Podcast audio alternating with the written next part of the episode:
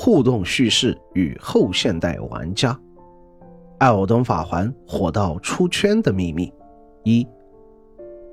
宫崎英高监督的魂类游戏，在过去十余年中获得了巨大的成功。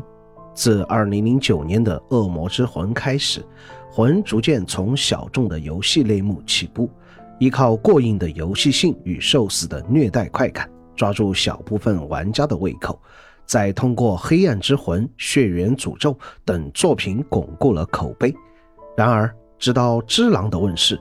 From Software 才将其世界性的声誉推及更多普通玩家。二零二二年三月，《艾尔登法环》的爆火终于将小众的标签从魂游身上彻底扯去。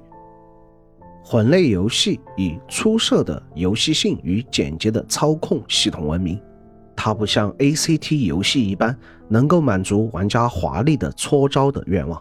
作为 ARPG。魂的动作系统相当单纯，大多时候普通玩家也仅仅是在利用翻滚的无敌帧规避伤害，在抽空利用平 A 偷上几刀，堪称回合制战斗。但是也正因如此，玩家的上手学习成本被大大降低，不需要像忍龙那般记住繁多的出招表，仅仅是朴实无华的翻滚就够了。在这样的战斗方式基础上，魂类游戏在音乐、美术与地图设计上继续倾泻了心血。从某个角度来看，魂非常符合任天堂的游戏理念。像超级马里奥一样，人物能够做出的动作非常稀少。马里奥除了跳，不能做太多其他动作。不死人除了不能跳，会的动作仍然不多。马里奥在箱庭设计上独具匠心。而 FS 社的箱庭设计以更加阴险的方式达到了同样的高度。在 gameplay 之外，魂的另一大特色是其叙事模式。现代电子游戏的一大特色在于拨片的进化。曾几何时，家用游戏机开始将电影版的 CG 拨片作为游戏的卖点。时至今日，欧美厂商出品的 3A 游戏仍然乐此不疲。然而，魂舍弃了拨片，甚至《艾尔登法环》的开头 CG 也设计成了油画风格的幻灯片。游戏中打断玩家操控的拨片极少极少，拨片的减少与玩家操控自由的上升，将游戏叙事的主导权交给了后者。从叙事学角度来看，电子游戏的叙述或许与传统理解中的叙述不尽相同。就一般玩家而言，游戏的叙述似乎直接指向游戏中出现的文本，如主线剧情、人物对话等。这种叙述只是意味着虚构故事的发生。然而，如果将玩家考虑成游戏互动叙事中的读者，那么读者也便实际参与了叙述的发生。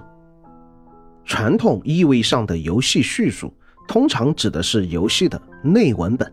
内文本是游戏设计者的设计产物，决定着玩者所要面对的游戏形态，主要包括游戏框架和游戏规则两方面。框架是保证游戏得以正常运行的先决因素，如场地、设备、器械、环境、背景等符号设定。规则规定了游戏运行的基本条件，如游戏的时间、参与方式、胜负条件等。就体育游戏来说，框架包括场地的规格、运动器械的型号等；就电子游戏来说，框架包括游戏世界观的设定、人物设定、能力设定等叙述性脚本内容。在框架和规则的双重作用下，游戏内文本得以生产，并保证了该游戏的独特性。它既可读亦可写，既有相对固定的设定规则。也有一定供玩家自由操作的空间。在内文本以外，存在游戏文本。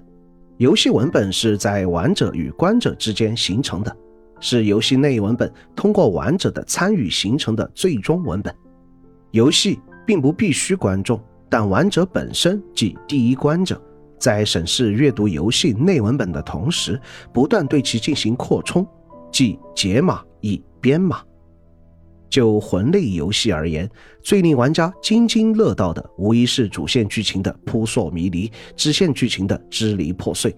的确，魂不依赖拨片等手段构建一个大叙事来主导玩家的游玩经历，甚至支线的任务指引也非常隐晦模糊。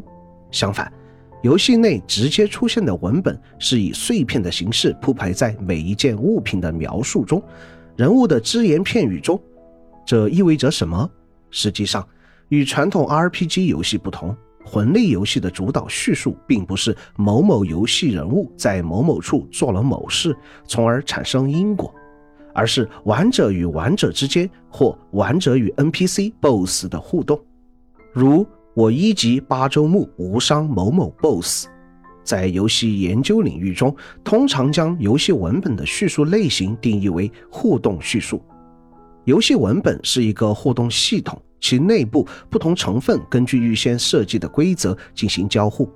游戏内文本规定了玩者之间产生关联的方式、玩者行为的效果。通过游戏的竞争性要求，游戏文本得以呈现为互动叙述文本。从这一角度看，游戏的设计者很难等同于小说的作者，因为互动叙述具有即时书写的特性。文本的走向并不由设计者控制，却深受玩者影响，从而将游戏里出现的文本作为唯一的叙述，却忽略玩家影响下的互动叙述。这样的传统观念无疑是偏颇的。这样的认识对于理解魂系玩家生态与魂类游戏的爆火是很有帮助的。众所周知，在魂类玩家圈子里，有一部分考据癖式的魂学家。亦有大量对剧情并没有鲜明兴趣的玩家。就前者来说，作为游戏内文本的碎片化叙事，越是隐晦模糊，越是凌乱不全，就越是能满足其考据癖，对官方没有定论的剧情节点与人物背景进行推测，又是对创作欲的羔羊，将自己的推测与解读连缀在一起，制作成视频与文章，在互联网上发布。自己就与游戏编剧共同成为了游戏内文本的创作者。就后者来说，比起剧情叙事，自己的叙事与游戏人物的梗更加有趣。正如上文提到的，这种互动叙述才是魂类游戏叙述的核心所在，不是游戏创作者讲故事给玩家听，而是创作者给出框架与背景，让玩家讲述自己的冒险故事。